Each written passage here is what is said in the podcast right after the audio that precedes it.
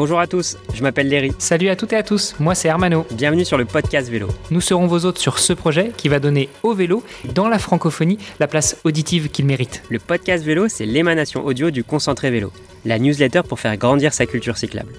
Depuis plusieurs années, j'essaie de vous partager mes découvertes, mes rencontres et mes étonnements dans l'univers de la mobilité à vélo. Voici donc le petit frère audio de ma revue de presse hebdomadaire. Sous forme d'une mini-série, découvrez comment les acteurs des territoires, des entreprises, les citoyennes et les citoyens donnent de la place au vélo au quotidien. Pour cette première saison, j'ai demandé à Hermano de m'aider pour aller à la rencontre des acteurs locaux qui font vraiment bouger les lignes en matière de solutions vélo. Vous découvrirez des femmes et des hommes, élus ou experts en matière de développement du vélo dans les territoires. Je trouve ça passionnant de donner la parole à ceux qui font ou étudient les politiques cyclables locales. Et comme le vélo c'est sympa mais c'est encore mieux à plusieurs, partagez cet épisode et ce podcast au plus grand nombre via les réseaux sociaux. Taguez-nous en story sur Instagram et nous vous repartagerons. Et une fois le pied mis à terre, empruntez le smartphone de vos coéquipières et de vos coéquipiers et n'hésitez pas à les abonner en douce au podcast. Allez hop, en selle, on met son casque audio et on lance un nouvel épisode.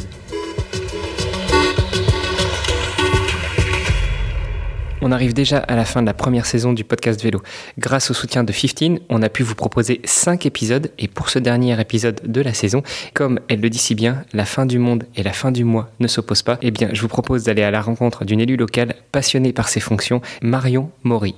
C'est parti Bonjour à toutes et à tous, bienvenue pour un nouvel épisode du podcast Vélo, euh, le dernier épisode de la première saison du podcast. Nous terminons justement cette première saison un petit peu comme euh, on l'a commencé, euh, c'est-à-dire avec une personnalité politique dont le portefeuille contient un mot qui nous a interpellé, la mobilité.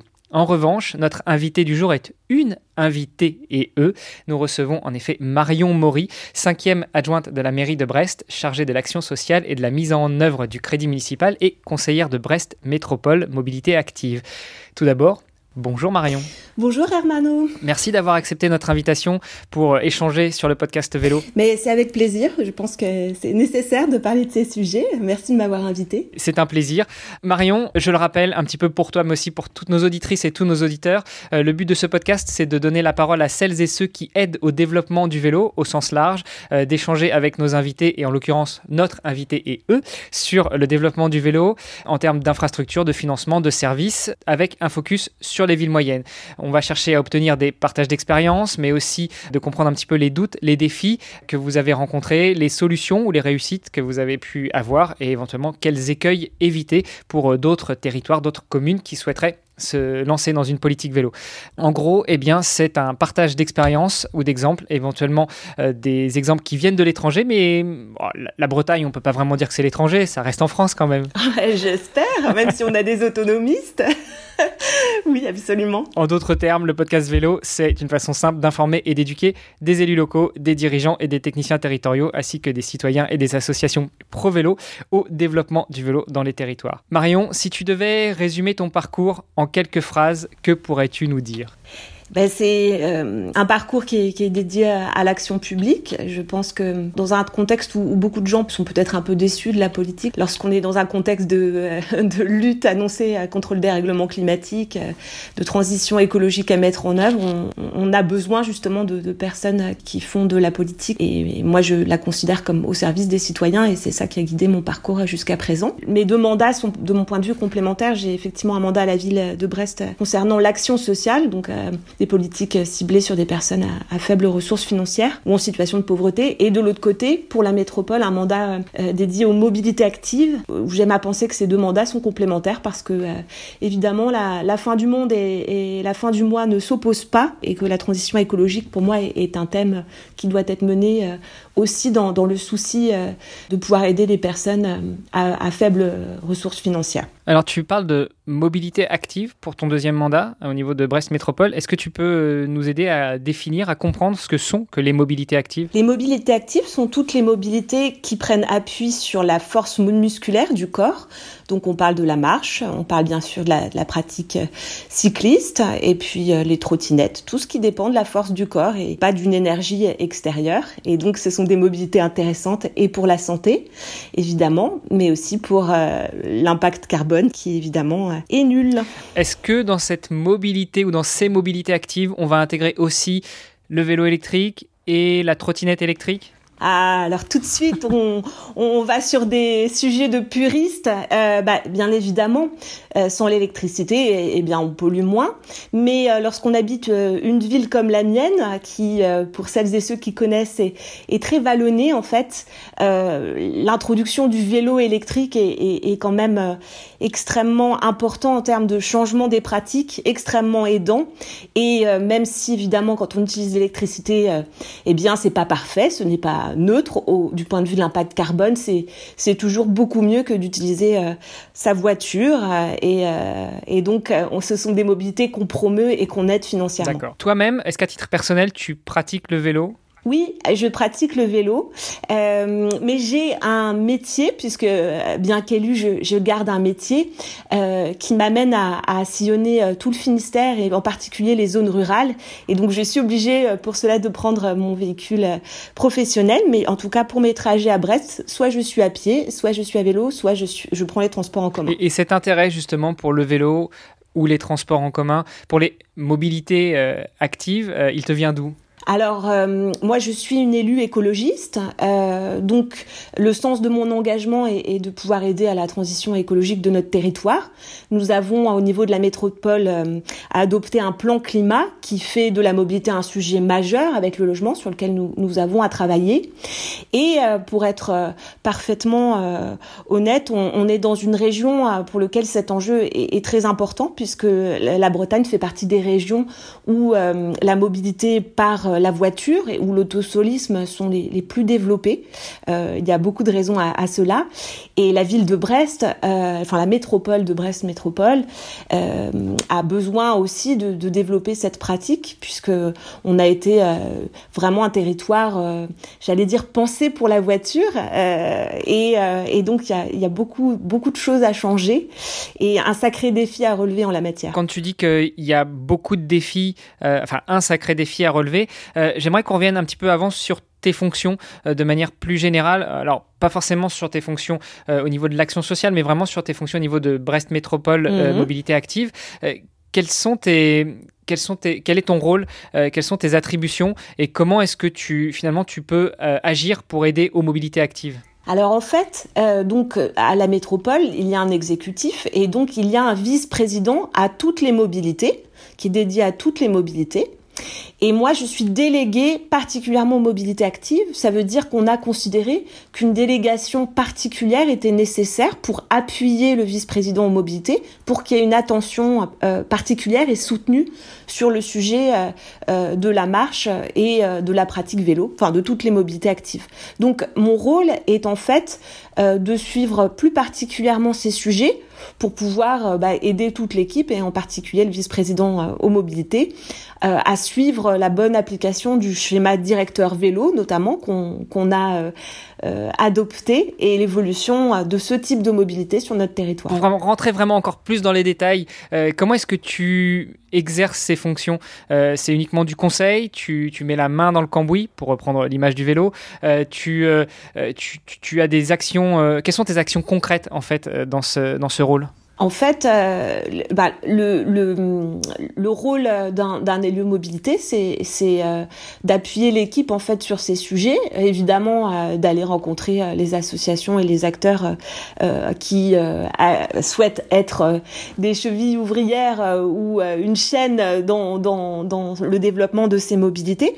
Et donc c'est bah, de conseiller effectivement, d'être aussi vigilant sur le budget qui est alloué à, à ces actions et, et et d'être, enfin, de défendre complètement ce, ces politiques-là, puisque euh, évidemment euh, la collectivité, comme toutes les collectivités, a un budget global et il y a beaucoup de priorités qui peuvent se rencontrer et, et, et être réfléchies différemment. Donc s'assurer que cette politique-là soit soit soit défendue.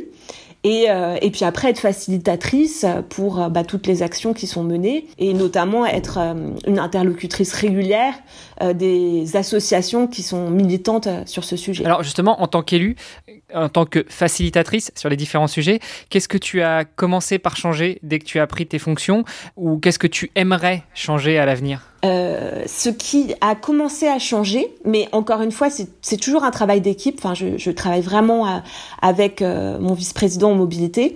C'est euh, le montant du budget alloué. Euh, nous partions euh, en 2018 avec un budget alloué à, à, la pratique du vélo à hauteur de 450 000 euros par an. Je n'étais pas élue, euh, c'est mon premier mandat, celui que je suis en train de, de vivre actuellement. Et euh, cette année, pour la première fois, nous euh, dépassons le palier des 2 millions d'euros annuels, ce qui fait que le budget a été multiplié par 4 en fait. Et ça, c'est bah, le résultat d'une attention bien sûr beaucoup plus importante à, à cette politique parce que euh, les, les, Brestoises et les Brestois le réclament, parce que les usages se sont beaucoup développés et donc nos infrastructures doivent se développer à hauteur des besoins. Mais c'est aussi euh, bah, un travail d'équipe avec euh, l'autre élu à la mobilité de, de, de, porter ces sujets et donc bah, de défendre un, un, budget plus important. Et, et, alors dans ce budget, qu'est-ce que vous mettez dedans? À quoi vous consacrez cet argent? Bah, Avant de te répondre, je vais juste quand même répondre plus complètement à ce que tu m'as demandé, c'est-à-dire à, à qu'est-ce que j'ai changé euh, moi personnellement. J'apporte un exemple concret parce que là pour le coup c'est vraiment euh, illustrant de ce que je te disais sur mes deux mandats qui sont complémentaires. En fait, je me suis rendu compte en, en prenant le mandat que sur euh, les politiques mobilité, en fait, les politiques transport en commun, elles avaient toute une tarification solidaire, c'est-à-dire des prix préférentiels pour des personnes à faibles ressources ou pour les étudiants, et que il n'y avait pas cela sur la politique vélo, c'est-à-dire que il n'y avait pas des, des, tarifs plus accessibles pour des personnes à, à faible ressources sur cette pratique. Et ça pouvait euh, être étonnant et, nourrir l'idée que le vélo finalement était peut-être euh, pour les bobos euh, ou pour les cyclistes très sportifs, mais pas pour chacune et chacun, et en particulier un public qui en a besoin, c'est-à-dire celles et ceux qui n'ont pas de voiture, qui n'ont pas les moyens d'en avoir une d'ailleurs, et qui pourtant ont, a besoin, ont besoin de, de eh bien, bah, de, de, de, se déplacer évidemment, y compris pour atteindre un emploi. Donc voilà, ça c'est très concret, c'est aussi quelque chose qu'on a changé dans ce, dans ce mandat. Pour revenir à ta question sur les 2 millions de budget annuel d'investissement, en fait, évidemment, la priorité des priorités, c'est le développement des pistes cyclables, puisque la première motivation d'une personne qui souhaiterait se mettre à la pratique du vélo par souci de transition écologique et pour aussi sa santé et, aussi parfois pour une question de pouvoir d'achat, c'est euh, la sécurité c'est le premier critère de pouvoir en fait circuler en sécurité sur la métropole. Et donc en fait ces 2 millions ils sont consacrés avant tout à cette priorité là, mais aussi à des actions euh, d'aide financière pour l'acquisition euh, bien d'équipements. Et donc, par exemple, on a ouvert cette année un, fonds de 300 000 euros pour aider les personnes à acheter un vélo électrique, soit classique, soit pliable, soit un vélo cargo. Et les aides financières peuvent être très conséquentes parce que certaines communes de notre métropole, en fait, pour un achat d'un vélo électrique à, à 1000 euros, euh, les aides toutes cumulées, État, métropole, commune, peuvent aller jusqu'à 900 euros, ce qui laisse un reste à charge vraiment très mineur. Et pour revenir à une question euh, pertinente que tu me posais en, début d'entretien, de, euh, ces aides sont vraiment consacrées à l'achat des équipements euh, cyclistes électriques. Alors certains ont pu nous dire ah bon mais mais mais pourtant un vélo musculaire est, est plus éco-respectueux. On a considéré que ces équipements-là étaient vraiment beaucoup plus coûteux et que notre volonté était de consacrer les moyens euh, vers des personnes pour qui euh, la marge financière était trop haute pour s'équiper. Donc voilà, c'était un choix volontaire. Donc ce budget, il sert à ça aussi. Euh, voilà, il sert aussi évidemment à, à développer euh, les arceaux, euh, les abris. On, on, a, on en a vraiment besoin parce que il est plus facile en fait d'avoir un vélo évidemment quand on a une maison, un garage, que lorsqu'on vit en, en, en immeuble et, et, et, beaucoup de quartiers présentent un habitat collectif et donc on a besoin de pouvoir proposer des, des espaces sécurisés. Honnêtement, c'est un, un, gros défi qu'on a devant nous. Hein. Pour l'instant, on, on est assez, assez peu équipé. Enfin, les arceaux se, se, développent évidemment, mais en abri sécurisé, ça va être développé dans les prochaines années, mais on, on, a vraiment beaucoup à faire. Pour abonder un petit peu sur le sujet du vélo électrique, effectivement, le vélo musculaire, donc le vélo traditionnel, est peut-être un petit peu plus éco-responsable. Euh, D'un autre côté, on va plus loin et parfois plus vite avec euh, un vélo à assistance électrique. Donc ça peut aussi expliquer le fait que vous mettiez un petit coup de boost plus important sur ce, type de pratique qui permet finalement de, rejoindre deux points plus éloignés que si on utilisait uniquement un vélo musculaire et que éventuellement les, usagers au bout d'un moment se détournent du vélo musculaire puisque euh, ça demande un effort particulier. Oui Armano, en fait notre schéma directeur vélo il vise en particulier des publics spécifiques, les actifs Alors pourquoi? Parce que ben en fait on veut agir sur les trajets euh, domicile-travail, qui pour beaucoup sont des, des trajets de, de, courte distance en fait. Et pour cela il faut montrer que euh, ben, l'usage du vélo euh, est facile physiquement parce que tout le monde n'est pas un grand sportif capable de, de, de, faire beaucoup d'efforts physiques. Encore une fois parce que notre territoire est, est, quand même très vallonné dans sa structuration et donc il faut montrer que malgré tout on peut faire cela régulièrement.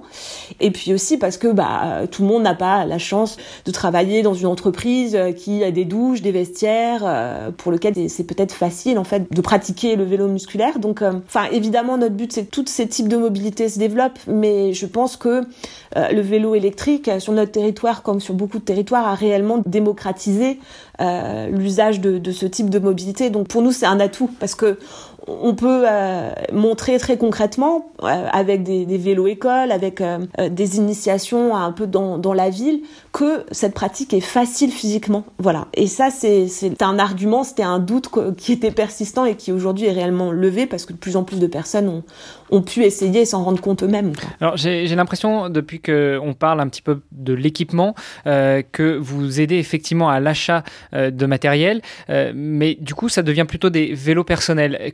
Des vélos en libre partage, en libre service, ces fameux VLS Quelle place vous réservez aux vélos partage dans la métropole de Brest? Alors en fait, euh, les aides financières dont j'ai parlé, c'est un dispositif très récent de cette année, mais, mais ce qui n'est pas récent, c'est le service Vélocibus sur notre euh, métropole, qui est un, un service euh, eh ben de, de, location en fait de vélos de tout type. Aujourd'hui, on, on, propose 800 vélos assistantes électriques classiques, pliants, cargo à la location moyenne ou longue durée. Donc ça, c'est euh, un dispositif qui se développe euh, d'année en année et qui est plus ancien et qui fonctionne bien. Et puis l'année dernière, c'est un exemple qui montre que tout ça bouge en fait depuis une période très récente. Hein, mais l'année dernière, on a expérimenté euh, pour la première année une offre de vélos en libre service qui est aujourd'hui proposée bah, sur toute la métropole.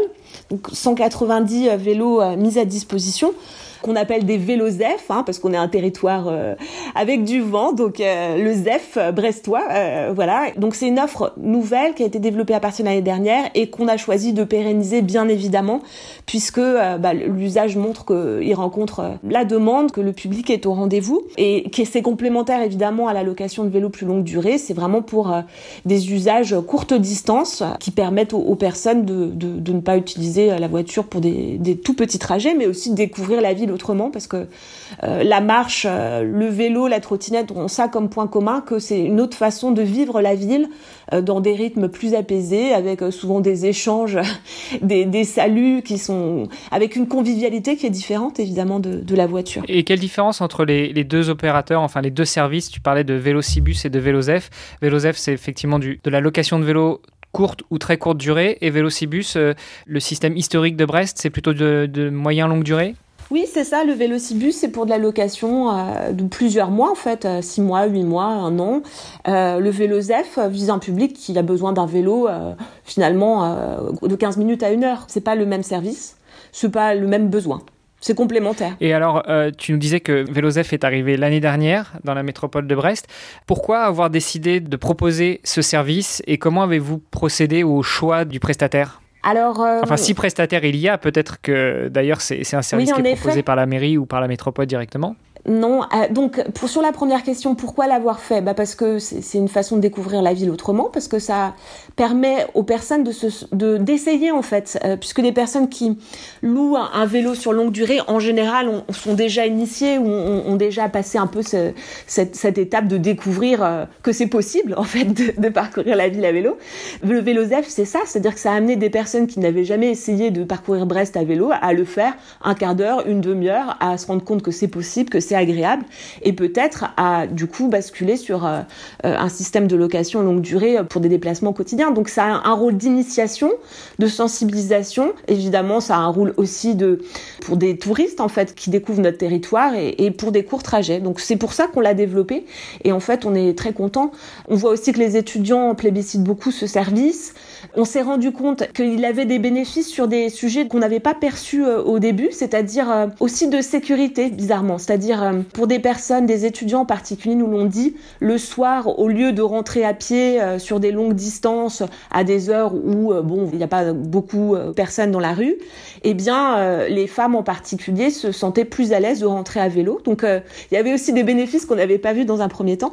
Bref, il y avait toutes les raisons de se lancer. En fait, ce qu'on souhaitait, c'est expérimenter dans un premier temps, c'est-à-dire tester différents quartiers, différents endroits, voir où était le besoin, parce que on en avait peut-être une idée, mais, mais, pas une connaissance fine. Et donc, euh, on a effectivement euh, euh, choisi un opérateur que je ne vais pas nommer, qui du coup nous a proposé un, un, service en flottant en fait, c'est-à-dire de permettre de tester différents points et de voir comment le besoin évolue en fait sur un an. Et maintenant qu'on en a une idée plus fine, on relance un appel d'offres pour euh, avoir des stations fixes, puisque là on est sûr de, des lieux qui sont les plus euh, fréquentés et plébiscités, et encore des stations flottantes pour se donner euh, la possibilité d'évoluer en, fonction des besoins. Quand tu parles de stations flottantes, tu fais référence à quel type de, de stations? C'est-à-dire que c'est des stations qui sont installées et qui peuvent éventuellement évoluer, donc ça, ne va pas forcément être des gros travaux de, travaux publics qui vont nécessiter l'installation d'une station, ou est-ce que ça va être une flotte un petit peu en, en free floating, c'est-à-dire ces de vélo que l'on va pouvoir euh, prendre un peu partout, laisser un peu partout, et là c'est l'opérateur qui va se charger de les récupérer, les centraliser? Ben en fait, c'est ça qu'on avait choisi, le free floating, justement pour tester les points de besoin et donc euh, avec une application numérique qui permet de savoir où sont les vélos, les récupérer là où ils sont, avec quand même des points qui sont quand même dédiés en fait. Euh, c'est du semi-floating. Euh, mais du coup, les stations peuvent évoluer en fonction des besoins. Et c'est ça qu'on a testé sur un an pour voir euh, bah, quelle était la carte la plus pertinente, en fait, euh, plutôt que se lancer tout, tout de suite sur des stations fixes. Donc, on a vu les avantages, évidemment, de la souplesse. Euh, les inconvénients, euh, premièrement, la difficulté peut-être pour les personnes moins à l'aise avec les outils numériques à bénéficier de ce service. Donc on a eu euh, des personnes, pas en grand nombre, hein, mais, mais peut-être plus âgées, qui nous ont dit bah on, aurait préféré que ça soit plus simple en fait, qu'on n'ait pas besoin du smartphone. Donc ça, il y a, y a, des personnes effectivement qui sont encore dans, dans cette difficulté de des outils numériques. Donc ça, c'est une, une, petite limite qu'on a vue. Euh, la deuxième, c'est quand même un taux de vandalisme qui, dans les premiers mois de lancement, a été assez élevé. Notre territoire ne se distingue pas en la matière, hein, mais, qu'on attribue au fait que justement les vélos soient en mode flottant et donc que ça facilite pas en fait la sécurisation euh, de la dépose euh, et du dispositif. Euh, donc ça c'est une deuxième limite qu'on a vue et des avantages évidemment de, souplesse et de tester différents endroits et de les réajuster lorsque qu'on voit euh, qu'il y a des besoins. Donc là on passe une autre étape, c'est-à-dire avec des stations euh, fixes et des stations flottantes. J'imagine que pour pouvoir tirer des conséquences de cette première année de test, il a fallu suivre des statistiques, analyser des statistiques, euh, se poser la question effectivement est-ce qu'on va implanter des stations plutôt dans les lieux touristiques ou plutôt dans les lieux où on a l'impression, eu égard aux statistiques, que les vélos sont le plus récupérés, recherchés, déposés? Qui est-ce qui s'est chargé de ça? Est-ce que c'est la, la mairie? Est-ce que c'est Brest Métropole? Est-ce que c'est l'opérateur qui vous a fait des retours là-dessus? Euh, bien sûr, l'opérateur nous a fait des retours, mais, mais nous appartient à nous de définir euh, nos, nos, besoins et notre politique en la matière.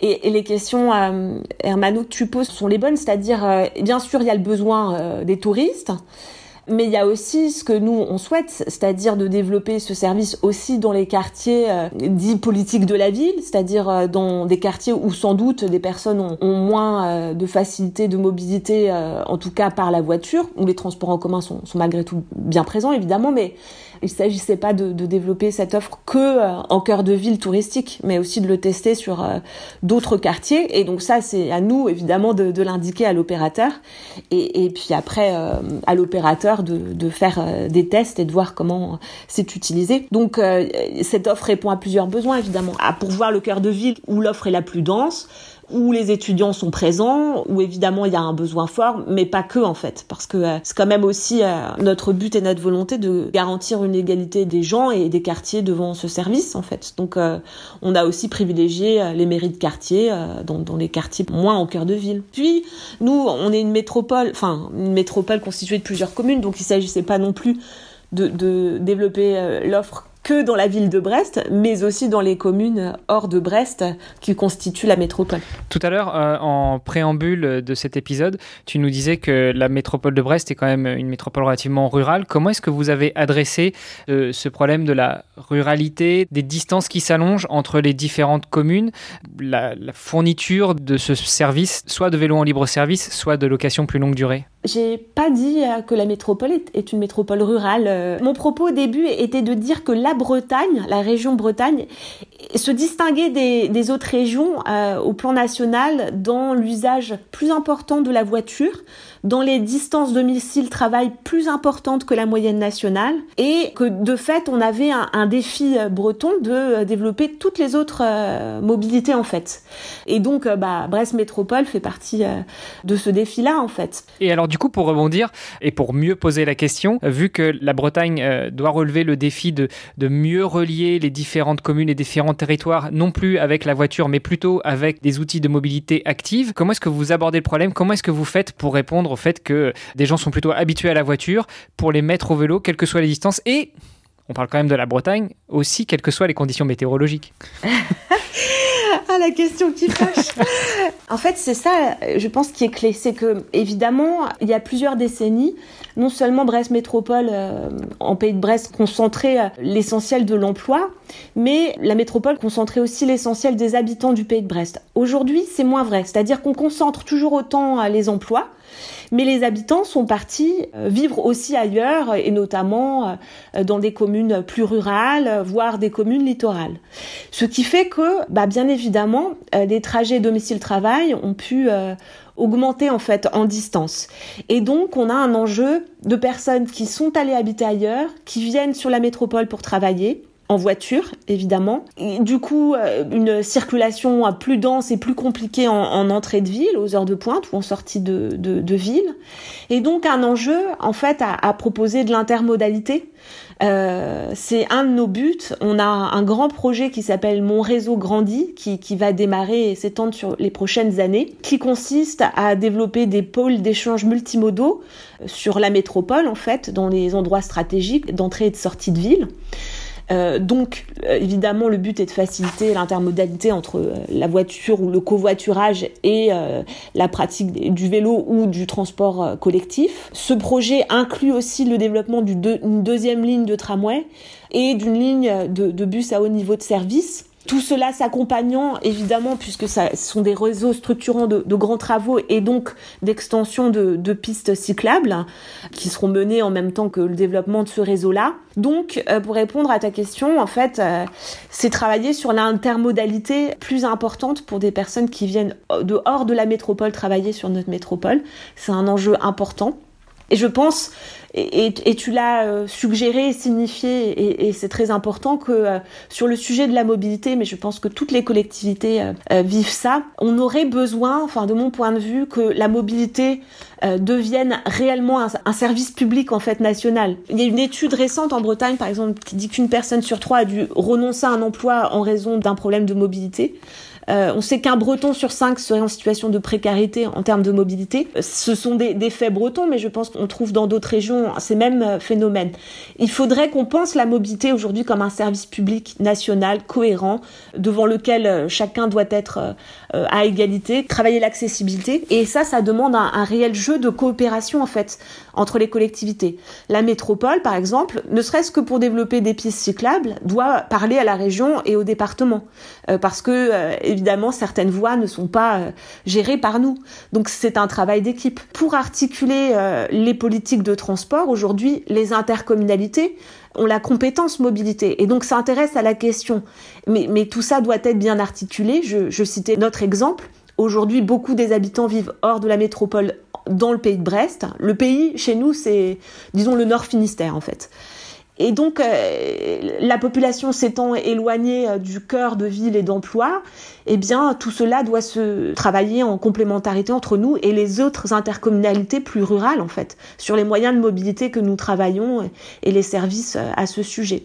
Et donc ça, c'est vraiment un enjeu pour plusieurs années, à mon avis. Mais je pense qu'on est beaucoup à être d'accord que la mobilité n'a pas été assez pensée comme un service public national et qu'aujourd'hui, il faut qu'on passe une étape en fait euh, là-dessus. Par rapport à, un hypothétique euh, service euh, public national, est-ce que tu échanges avec d'autres communes qui ont déjà mis en place des services de mobilité, qui ont déjà mis en place de l'intermodalité? Est-ce que tu échanges avec des, des, collègues, des confrères, des homologues dans d'autres territoires? Ah oui, bien sûr. On a en fait une structure qui s'appelle le pôle métropolitain, justement, qui est à l'échelle du pays de Brest, qui nous permet d'aborder ces questions de mobilité qui aujourd'hui sont quand même vraiment repéré comme stratégique hein, par, tous les élus locaux, euh, bien évidemment.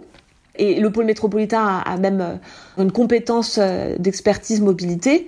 Donc ces sujets s'abordent de façon globale, avec une attention bien sûr au changement démographique, comment la population évolue, comment elle va évoluer aussi en âge et, en répartition sur notre territoire. Tout ça, ça doit être regardé à une échelle quand même plus large, en tout cas pour nous, euh, que euh, l'échelle métropolitaine. Et donc, bien évidemment, ce sont des sujets qu'on travaille avec les autres élus. Euh. Puis, les services qui se développent, qui parfois sont portés par des associations. Je pense à une association sur notre territoire qui s'appelle l'association Don Bosco, qui porte des services mobilité, une plateforme mobilité, par exemple un garage solidaire, une auto-école sociale, un service de diagnostic de mobilité, parce que la mobilité est une compétence et, il y a des personnes qui doivent euh, se rendre compte en fait de leur potentiel, même si elles ont des freins de comment on peut trouver d'autres formes de mobilité, covoiturage. Il y a plein de solutions, mais, c'est une compétence et donc il y a des services qui permettent aux gens de prendre conscience de leur potentiel de mobilité. Tous ces, ces services-là, par exemple, je pense à cette association, mais il y a d'autres acteurs évidemment, réfléchissent à une échelle euh, large en fait, euh, ne réfléchissent pas que sur le territoire de la métropole, mais réfléchissent aux articulations avec les autres territoires et sont souvent sollicités aussi par d'autres territoires. Euh, voilà un peu l'enjeu, quoi. Évidemment, on ne peut pas travailler cette question euh, qu'à notre échelle. Tu parlais tout à l'heure du service Vélozef, qui est relativement jeune. donc, on le rappelle, c'est un service de location de vélos en, en, libre partage de courte durée, voire de très courte durée. Enfin, après avoir mis en place ce service il y a peu de temps, si tu avais un ou deux conseils à donner à des villes qui hésitent à se lancer dans un projet vélo, dans une politique vélo, qu'est-ce que tu pourrais leur dire? Je pense que euh, il n'y a plus d'hésitation possible en fait euh, au moment où on est arrivé. Et je parle depuis une ville qui, encore une fois, hein, euh, on n'est pas Grenoble, on n'est pas Strasbourg, on part mine de rien de loin sur ce sujet en fait. Euh, quand le schéma directeur vélo a été adopté en 2019, on était à 1,5% de part modale euh, sur le vélo. On va voir comment ça évolue dans les prochaines années, mais on part de loin, mais, mais on s'y est mis parce que c'est impératif. D'abord parce que la mobilité est une politique euh, cruciale sur euh, le sujet du dérèglement climatique. Donc euh, aujourd'hui, on ne peut pas hésiter en fait. On, on, doit agir sur tous les leviers des territoires pour diminuer l'impact carbone. Et puis j'ai envie de dire, euh, au-delà de cet enjeu euh, de transition écologique et, d'impératif d'apporter notre contribution à la réduction de, notre empreinte carbone, il y a l'attente des citoyens en fait. C'est-à-dire que même si on n'était pas motivé par le sujet euh, écologique, les habitantes et les habitants aujourd'hui manifestent le souhait, l'envie, même de façon euh, parfois euh, impérieuse et impatiente, euh, de voir les infrastructures se développer parce qu'ils souhaitent s'y mettre, parce que les usages augmentent de façon extrêmement forte. Et donc, euh, de toute façon, l'attente euh, des habitantes et des habitants est là. Et si on n'y répond pas, eh ben, on suscite un, mécontentement légitime. Aujourd'hui, euh, sur Brest Métropole, on reçoit en permanence et de façon fréquente des sollicitations à ce sujet, l'expression aussi de mécontentement que ça n'avance pas assez vite parce que euh, les usages se développent de façon très importante. Et, à l'inverse, est-ce que tu aurais euh, une mise en garde face à un écueil à éviter dans le cadre de la mise en place d'une politique ou d'un projet vélo, et en particulier d'un projet de vélo en libre service Je pense qu'il euh, est important en fait de, bien le penser en articulation avec enfin, le service de transport déjà en place en fait, de, de bien penser l'articulation future avec ce service, que les outils euh, apparaissent en complémentarité pour les usagers parce que sinon ils s'y retrouvent pas en fait. Euh, s'il y a plusieurs applications, plusieurs outils, plusieurs services, que tout cela puisse être euh, bien pensé en complémentarité et en lisibilité pour les usagers.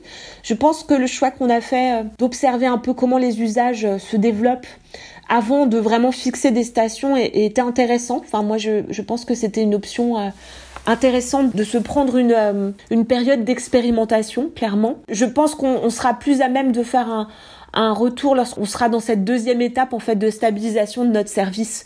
Mais clairement, euh, c'était une expérience qui a été concluante, qui a rencontré les usagers. Euh, la fréquentation euh, n'a pas arrêté d'augmenter. Donc, je pense aujourd'hui que dans n'importe quelle ville de taille moyenne ou de grande taille, des personnes qui arrivent et qui ne trouvent pas de libre service de ce type ne comprendraient pas en fait. Tellement aujourd'hui, ça devient finalement intégré comme une attente, je veux dire naturelle et, basique d'une ville. Euh. Ouais, peut-être pour compléter, justement, qu'est-ce que tu aurais aimé qu'on te dise avant de lancer ce projet de Vélozef de location de courte durée dans la métropole de Brest? Honnêtement, on n'a pas rencontré de, difficultés majeures, si ce n'est peut-être que euh, pour certains collègues, le taux de vandalisme a, surpris en fait. Il est important d'y être sensibilisé à ce risque lorsqu'on le lance, c'est-à-dire de se dire euh, dans les premiers temps, les personnes découvrent le service, s'habituent, peut y avoir euh, du vandalisme. Euh, il faut pas que ça soit euh, un frein. On peut travailler sur le sujet. Il y a une attention aussi évidemment très importante. C'est peut-être quelque chose effectivement qu'on n'a pas vu au début. Comment le prestataire qui est sélectionné recrute les personnes qui sont chargées de la maintenance des batteries ou des interventions? Est-ce que le prestataire en question a la structure juridique qui lui permette de recruter des salariés sur ce sujet et de ne pas avoir un recours à un système euh, d'embauche d'auto-entrepreneurs. Vous voyez ce que je veux dire? Euh, Ça, c'est quelque chose qu'on n'a pas vu en fait avant de se lancer et sur lequel je pense qu'il faut avoir une attention. Parce que sur ce sujet, évidemment, il y a beaucoup de propositions en fait hein, de prestataires qui souvent d'ailleurs ont développé ces services avec succès dans les territoires dans d'autres pays. Et tous les pays euh, européens qui ont développé ces services et sur lesquels ces acteurs peuvent œuvrer n'ont pas la même législation en termes de droit du travail. Et donc, il faut bien être attentif à ça, à mon avis, à la façon dont les salariés euh, du prestataire sont embauchés, quel est le statut prévu. Et, en parlant du prestataire, justement, comment est-ce qu'on choisit un tel opérateur? Alors, tu parlais tout à l'heure d'appel d'offres. Est-ce que vous envoyez une bouteille à la mer et vous attendez qu'une ou des personnes trouvent la bouteille et répondent au message Ou est-ce que vous avez une action proactive? Et après, comment est-ce que vous choisissez votre euh, opérateur, votre prestataire? Ben, C'est extrêmement euh, réglementé. Hein. C'est un, appel d'offres. Hein. Donc, bien évidemment, on définit un cahier des charges avec euh, nos attentes. On n'est pas des techniciens du sujet, donc euh, dans ce cahier des charges, les objectifs sont clairement identifiés euh, et, tout ce qu'on peut préciser. Il y a toujours une marge de manœuvre, de proposition technique qui est possible, puisque justement c'est l'intérêt de voir comment les prestataires potentiels vont répondre et, quelles solutions techniques ils proposent et, et pourquoi. Pour répondre à la question, non, on fait pas de démarchage nous, c'est-à-dire que sur ce type d'appel d'offres, on a des prestataires hein, qui répondent. Enfin, on n'a pas identifié de difficulté à, à, avoir des offres en fait. Et après, pour sélectionner, alors euh, je ne sais pas si c'est une question à laquelle tu peux répondre, mais pour sélectionner un opérateur plutôt qu'un autre, ça va se juger à quoi? Au, type de service qu'il propose?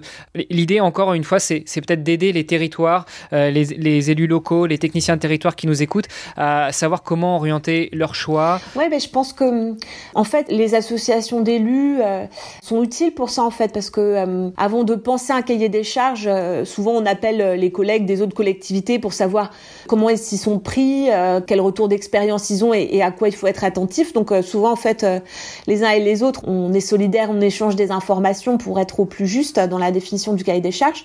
Et après sur les critères, bah comme n'importe quel euh, process en fait sur ce sujet. Hein. Là, on parle de la pratique euh, d'un service euh, d'offre vélo, mais sur n'importe quel sujet, en fait, on définit des critères qui nous semblent importants, qui sont à la fois qualitatifs, mais aussi de prix. Et en fait, c'est extrêmement rigoureux, c'est-à-dire en fonction de ces critères et de la notation qui est attribuée sur ces différents critères et sélectionner un prestataire. C'est toujours en fait le même type de process, c'est-à-dire que les critères à l'avance sont définis, sont pondérés. Ensuite, les, prestataires sont classés. Et après, bah, évidemment, le prestataire qui a le meilleur classement est choisi. Dans ces critères, euh, bah, il y a évidemment euh, la qualité technique, euh, la souplesse par rapport aux besoins, la qualité du suivi, de la maintenance, de l'équipement. Il y a aussi la complémentarité possible avec les outils déjà existants sur le territoire, en fait. Évidemment, il y, a, plusieurs critères qui peuvent être définis. Mais voilà, le, le, process est toujours très rigoureux et il est très réglementé, heureusement. Pour revenir un petit peu à, ton territoire, enfin au territoire que tu représentes, quels sont les freins qui restent à lever pour accélérer encore plus la présence du vélo, la politique vélo dans ton territoire? À la base de la base, hein, il y a euh, évidemment euh, le budget qu'on peut mobiliser à, au développement des infrastructures et à leur qualité. Hein. Évidemment, notre sujet c'est le vélo, mais, mais c'est la même chose pour, pour d'autres types de mobilité. En fait, on est, nous, à, à une étape importante du développement des mobilités sur notre territoire parce que là, comme je le disais, en fait, on se lance dans, une deuxième ligne de tramway, dans une ligne de, de bus à haut niveau de service. Ce sont des investissements extrêmement lourds pour lesquels on aura à mobiliser euh, au bas mot euh, plus de 200 millions d'euros. Donc évidemment, quand on investit comme ça sur ces mobilités-là, eh ben c'est de l'argent qu'on peut pas nécessairement mettre au développement d'autres types de mobilités. Et pour autant, on a choisi en fait en même temps d'augmenter considérablement le budget puisque c'est la première année qu'il atteint 2 millions d'euros annuels. Donc pour répondre à ta question directement, c'est un peu comme toi. Hein. Là-bas, c'est quand même euh, le budget qu'on peut dégager à l'investissement dans les infrastructures que moi je souhaiterais voir euh, encore plus élevé, évidemment, euh, comme beaucoup euh, me le disent aussi. Évidemment qu'on aimerait que l'enveloppe soit encore plus importante. Et je pense qu'elle ne cessera d'ailleurs d'être plus importante parce que, encore une fois, on est dans un contexte où on a sans doute du retard en fait à, rattraper par rapport à d'autres territoires. Mais la réalité aussi, c'est que euh, c'est qu'on investit beaucoup aussi sur d'autres types de transports euh, décarbonés et que euh, bah, à enveloppe limitée, forcément, on est contraint. D'autant que nous, on est sur un territoire où, où là, on choisit de porter le taux du, du versement mobilité contribue à, à financer ce type d'infrastructure. ce taux va être porté à son maximum, donc voilà, on est dans un contexte où, bien entendu, euh, le budget est contraint et euh, on est dans un contexte où, et c'est le cas de tous les territoires, pour le coup, je parlais des, associations euh, d'élus qui s'échangent des informations, on est tous pareils, c'est que l'inflation hein, sur les coûts, sur l'énergie, bah, a des conséquences aussi sur les budgets et les budgets d'investissement. Donc, comme sur toute politique, dans cette contrainte-là, c'est quelle marge de manœuvre on peut encore avoir, encore développer sur, euh, sur cette politique. Mais euh, bien évidemment, euh, je souhaiterais que ce budget augmente hein, et c'est absolument bah, crucial pour que des personnes puissent pratiquer ces déplacements en, sécurité, parce qu'il y a encore beaucoup beaucoup de travail à faire sur notre territoire pour ça. Hein, et je pense que c'est le levier principal pour que cette pratique se développe. Encore une fois, la sécurité du déplacement, c'est ça aussi sur lequel les familles pour leurs enfants sont attentives. On, le fait en fait, hein, on fait beaucoup d'actions de sensibilisation, hein, des, des, des challenges de bougeons autrement à l'école, euh, bougeons autrement euh, pour euh, se déplacer vers le travail, des opérations que Brest Métropole soutient et qui sont en lien avec des acteurs associatifs militants sur la question. Toutes ces sensibilisations sont nécessaires et très utiles pour faire découvrir, mais pour que les usages se pérennisent et s'inscrivent dans la durée, il faut de la sécurité dans le déplacement. Et puis après, il faut aussi que la culture bouge, c'est-à-dire que on a été sur un territoire où, finalement la, voiture est reine et domine l'espace public. Aujourd'hui, ça change énormément, ça change très vite. Et euh, il faut euh, amener tout le monde à prendre conscience que l'espace public se partage, se partage avec euh, des personnes qui pratiquent les mobilités actives et se partage et s'apaise. Par exemple, on est aujourd'hui en développement très fort des zones apaisées, des zones 30 qui avant étaient une minorité dans la ville et qui aujourd'hui est érigée comme un objectif de règle de droit commun. Euh, donc euh, toutes les zones 30 se développent euh, énormément, de plus en plus, on développe les zones piétonnières. Tout ça a un sens global qui est un meilleur partage de l'espace public, la fin du tout voiture. On veut exclure personne, mais on veut montrer que l'espace public appartient à tout le monde. Et il y a une, vraie attente aussi d'apaisement des rythmes dans la ville et de meilleure qualité de vie. Tout ça demande du travail, de la concertation, beaucoup de concertation, hein, parce que tu m'interrogeais aussi sur les freins en début d'entretien. Euh, on a parlé du frein évidemment budgétaire qui peut être une limite. Il y a beaucoup de priorités en fait différentes sur ma collectivité par exemple. On parlait des forts investissements sur le transport en commun. On sait aussi qu'il y a un investissement à faire sur la voirie qui euh, a besoin évidemment d'entretien. Donc on sait qu'il y a cet effort là tous ces efforts se conjuguent et demandent des arbitrages budgétaires. Ça, c'est évidemment la, première limite à lever. La deuxième, c'est aussi changer les mentalités parce que quand on développe euh, les pistes cyclables, euh parfois on restreint, comment dire, la mobilité voiture ou qu'on teste, comme on l'a fait pendant la crise sanitaire, des coronapistes, bah, à chaque fois, on reçoit une volée de courriers de personnes euh, mécontentes, euh, qui considèrent que euh, on complique leur vie. et, et évidemment, faut faire face à ce mécontentement et expliquer.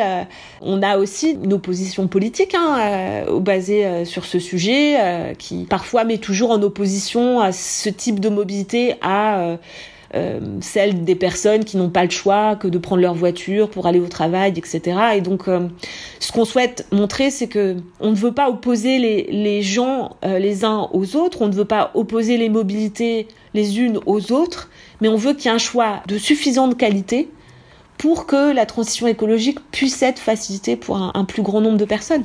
Rassure-moi, tout à l'heure, tu disais que vous recevez régulièrement des courriers de gens mécontents. Est-ce qu'il y a aussi des courriers de personnes contentes, justement, des initiatives qui sont prises pour faciliter les mobilités actives dans la métropole? En fait, euh, oui, bien sûr, évidemment. Disons que je pense qu'on arrive à une période où, encore une fois, moi, je pense que l'intérêt euh, de ce podcast sur notre territoire, c'est de montrer que, comment dire, même une ville sur laquelle c'était peu développé peut s'y mettre et essayer d'accélérer les choses. Euh, je pense qu'on arrive à une étape où ça commence à se voir en fait. Voilà, nos investissements commencent à être remarqués. On voit que les choses changent. On arrive à une échelle d'aménagement où euh, les gens commencent à se rendre compte que ça change réellement.